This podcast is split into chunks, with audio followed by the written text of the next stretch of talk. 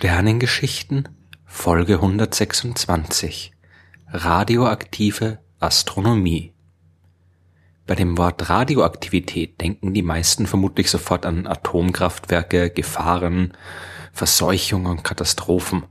Dass es sich dabei aber nicht um eine fiese menschliche Erfindung handelt, sondern eben auch um ein natürliches Phänomen, wird oft vergessen. Dabei hat die Erforschung der Radioaktivität unser Verständnis des Universums massiv verändert. Die Geschichte der Radioaktivität beginnt im Jahr 1896, obwohl sie eigentlich schon ein bisschen früher angefangen hat. 1789 zum Beispiel, als der Berliner Apotheker und Chemiker Martin Heinrich Klapproth ein neues chemisches Element entdeckt hat. Er hat den ganzen Schutt untersucht, der aus den böhmischen Silberbergwerken übrig geblieben ist, die sogenannte Pechblende. Dieses Material hat man damals für wertloses Gestein gehalten, aber Klapproth war überzeugt, dass da vielleicht doch noch irgendwas drin zu finden ist. Und tatsächlich ist es ihm gelungen, durch lange chemische Analysen aus dieser Pechblende ein damals noch unbekanntes Metall zu isolieren, das er nach dem wenige Jahre zuvor entdeckten Planeten Uranus Uran genannt hat. So richtig anzufangen hat man mit dem Uran allerdings nichts gewusst. Klappbrot hat festgestellt, dass man damit Porzellan schön einfärben kann und die nächsten Jahrzehnte ist es dann auch hauptsächlich als Farbstoff eingesetzt worden. Die Dinge haben sich erst gegen Ende des 19. Jahrhunderts geändert. Zuerst hat der deutsche Physiker Wilhelm Röntgen die heute nach ihm benannten Röntgenstrahlen entdeckt. Mittlerweile wissen wir, dass es sich dabei um ganz normales Licht handelt, aber mit so einer kurzen Wellenlänge, dass unsere Augen es nicht registrieren können. Der Franzose Antoine-Henri Becquerel, der wollte die Röntgenstrahlung durch Fluoreszenz erklären. Bestimmte Materialien leuchten, wenn man sie zuvor mit Licht bestrahlt und geben dann wieder selbst Licht ab. Bei seinen Experimenten hat Becquerel Uransalz genutzt, bei dem er schon zuvor festgestellt hat, dass es eine Strahlung aussendet. Legt man Uranbrocken auf eine fotografische Platte, dann schwärzt die vom Uran ausgehende Strahlung die Platten und wenn man sie entwickelt, dann erkennt man darauf ein Abbild dieser Brocken. Auch die Röntgenstrahlen können ein Bild auf fotografischen Platten verursachen und Becquerel war der Meinung, dass es sich in beiden Fällen um dasselbe Phänomen handeln muss und beide durch Fluoreszenz hervorgerufen werden. Er hat also verschiedene Materialien für verschiedene lange Zeiten ins Sonnenlicht gelegt, damit die Fluoreszenz angeregt werden kann und hat danach geprüft, ob sie auf Fotoplatten einen Effekt hervorrufen. Aber einmal war das Wetter schlecht, die Sonne hat nicht geschienen und Becquerel hat die Uranbrocken, die er gerade äh, verwenden wollte, und das Fotopapier gut eingewickelt in äh, schwarzes, lichtundurchlässiges Papier in der Schublade verstaut. Dort ist der ganze Krempel dann längere Zeit liegen geblieben und danach ist einer der seltenen Momente gefolgt, in dem Zufall und Intuition zu einem wissenschaftlichen Durchbruch führen. Es gab eigentlich keinen Grund, diese Fotoplatte aus der Schublade zu entwickeln. Da das Uran nicht dem Sonnenlicht ausgesetzt war, konnte es auch nicht zum Fluoreszieren angeregt worden sein und damit auch keine Strahlung abgeben. Nach allem, was man damals wusste und nach allem, was sich Becquerel vorgestellt hatte, konnte auf dieser Fotoplatte kein Bild entstanden sein.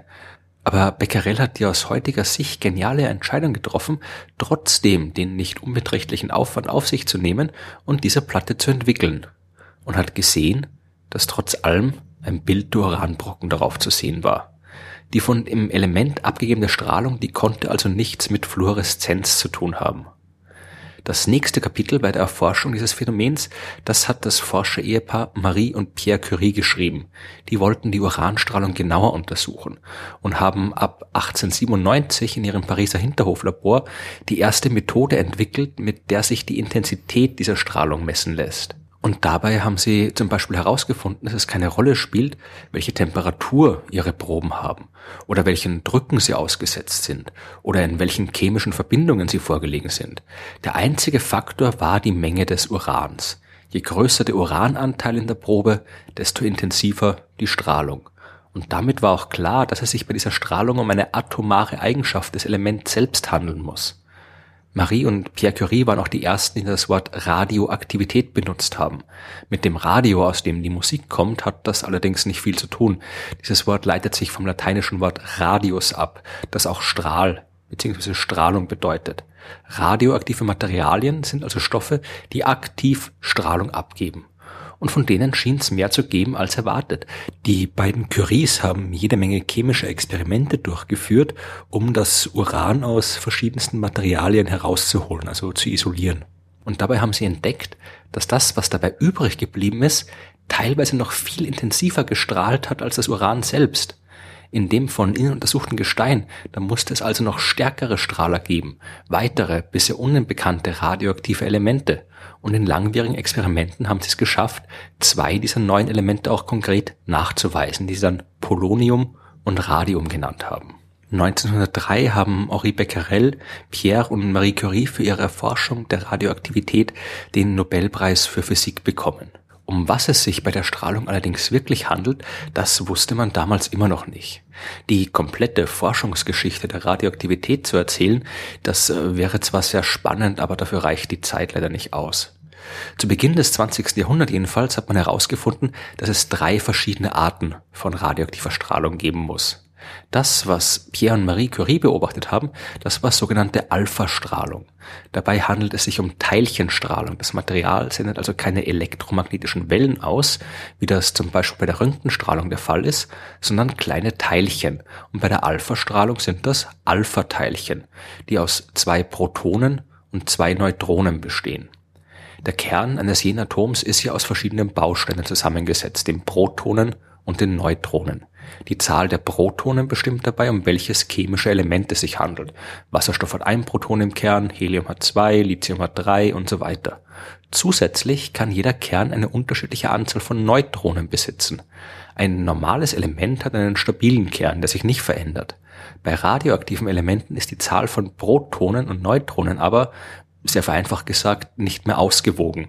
Die Kernkräfte zwischen den Bausteinen, die können die elektromagnetischen Abstoßungskräfte nicht mehr überwinden und der Kern zerfällt. Im Fall der Alpha-Strahlung spuckt er dann ein Alpha-Teilchen aus.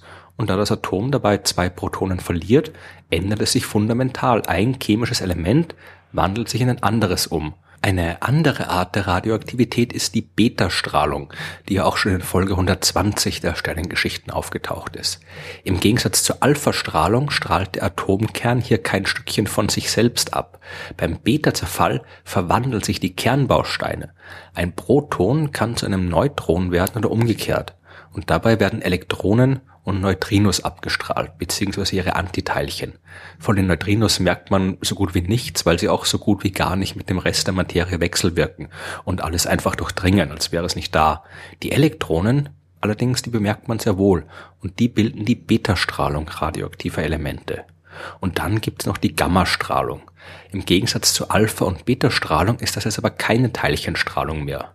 Wenn ein Atomkern sich durch Alpha- oder Beta-Zerfall verändert, dann ist das neu entstandene chemische Element oft noch angeregt. Das heißt, es befindet sich in einem Zustand erhöhter Energie und die muss der neue Atomkern erst noch loswerden. Und das passiert durch die Abgabe von Gammastrahlung, also hochenergetischen elektromagnetischen Wellen.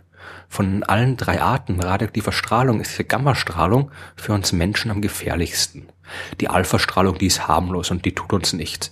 Die lässt sich schon durch ein Stück Papier blockieren, die Kleidung, die man am Körper trägt oder auch die obersten Hauptschichten. Solange man nicht den Fehler macht, einen Alpha-Strahler zu verschlucken, kann sie uns nicht wirklich was anhaben.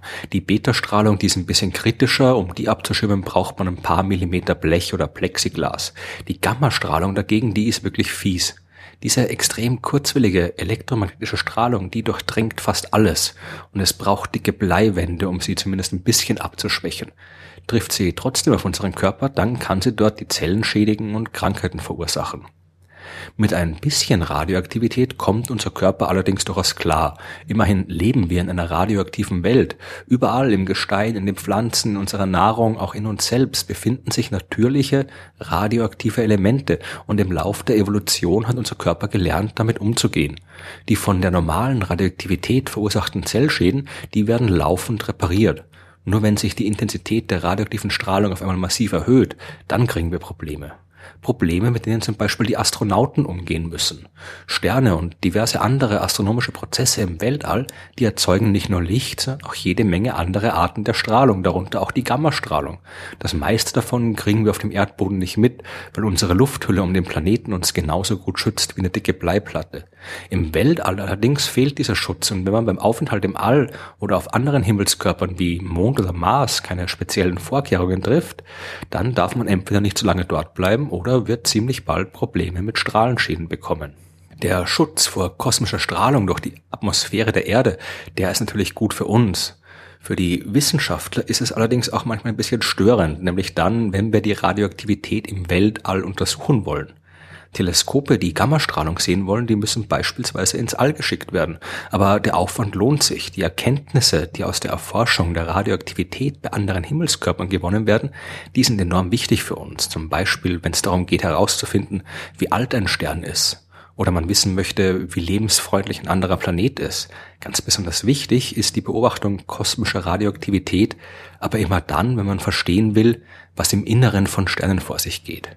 Dort hinein können wir selbst mit unseren besten Teleskopen nicht schauen. Aber das, was dort vor sich geht, das ist fundamental. Dort entstehen all die Elemente, die unser Universum so komplex machen. Und die radioaktiven Elemente erlauben es uns, die Dinge zu sehen, die ansonsten unsichtbar wären und die Entstehung der Materie zu verstehen. Aber dazu dann mehr in der nächsten Folge der Sternengeschichten.